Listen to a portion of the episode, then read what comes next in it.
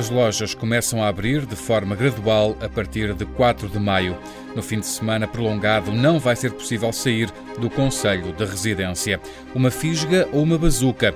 Os mercados não ficaram tranquilos com as decisões do Conselho Europeu. Portugal registrou mais 34 mortos por Covid-19 nas últimas 24 horas. No total, o país registra agora 854 vítimas mortais. Os dados da Direção-Geral de Saúde mostram que o número de novos casos subiu 1,9% para quase 22.800 casos. O número de pessoas recuperadas também aumentou, são agora 1.228, mais 27 do que ontem. Em queda está o número de doentes internados. Ontem registrou-se o valor mais baixo de doentes em cuidados intensivos no mês de abril, são 188 pessoas. O número global de internados também caiu e atingiu o valor mais baixo das últimas três semanas, são pouco mais de mil.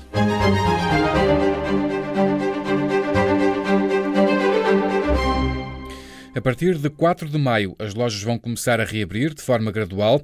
Foi o que disse o Primeiro-Ministro às confederações que representam o comércio. O que está previsto uh, neste momento é, é estudado a hipótese de alguns estabelecimentos uh, abrirem a partir de 4 de maio, de uma forma escalonada uh, ou uh, com um escalonamento semanal ou quinzenal até ao fim de maio. À saída do encontro com o chefe do governo em São Bento, João Vera Lopes, da Confederação do Comércio, adiantou que o governo está ainda a estudar como as grandes superfícies podem voltar a funcionar em pleno. O Conselho de Ministros anuncia no próximo dia 30 quais os setores comerciais que retomam a atividade com normas de segurança de 15 em 15 dias, a 4 e 18 de maio e depois a 1 de junho. O montante dos levantamentos e das compras efetuadas com meios de pagamento, como o multibanco, caiu 46% entre 19 de março e 20 de abril. Foram sensivelmente as primeiras quatro semanas do estado de emergência. O Banco de Portugal diz que esta é uma redução sem precedentes e que revela como a pandemia está a ter um impacto significativo nas atividades dos agentes económicos nacionais, sejam eles consumidores, empresas, bancos ou organismos da administração pública.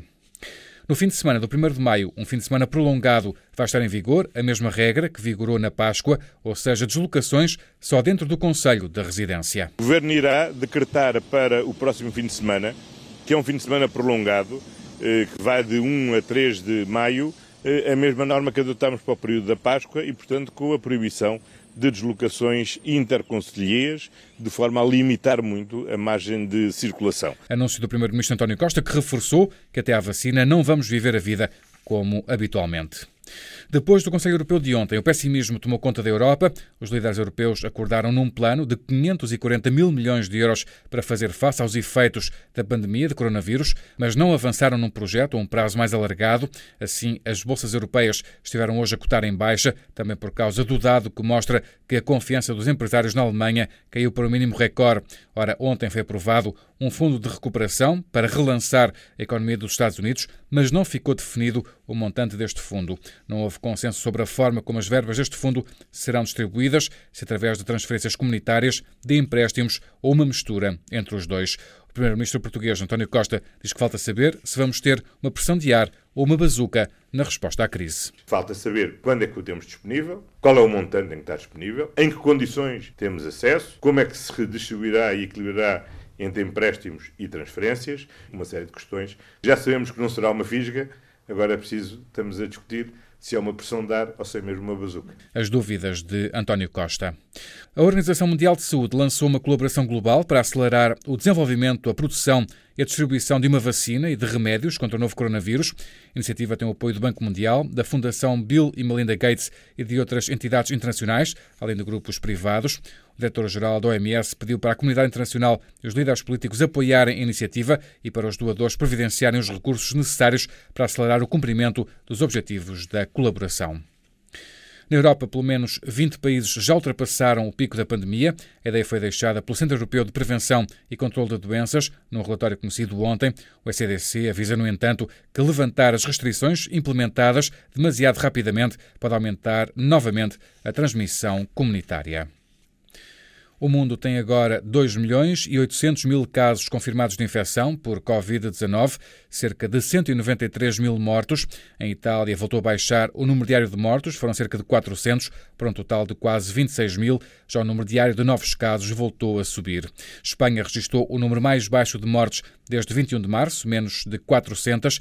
O número de pessoas curadas nas últimas 24 horas superou o de novos contágios pela primeira vez desde o início da crise. No Reino Unido, o número diário de mortos voltou a subir e chega perto dos 20 mil. Alguns países vão levantando restrições. O governo da República Checa acelerou o levantamento das restrições, autorizando, nomeadamente, todas as viagens ao estrangeiro. Quem regressar deve apresentar um teste negativo para o coronavírus, feito no máximo quatro dias antes ou submeter-se a uma quarentena de 14 dias. O governo austríaco anunciou hoje que alguns alunos vão voltar às escolas a partir do dia 18 de maio. Nos Estados Unidos foi ultrapassada a barreira negra dos 50 mil mortos. Foram precisos apenas 10 dias para duplicar os 25 mil mortos registados no dia 14 de abril.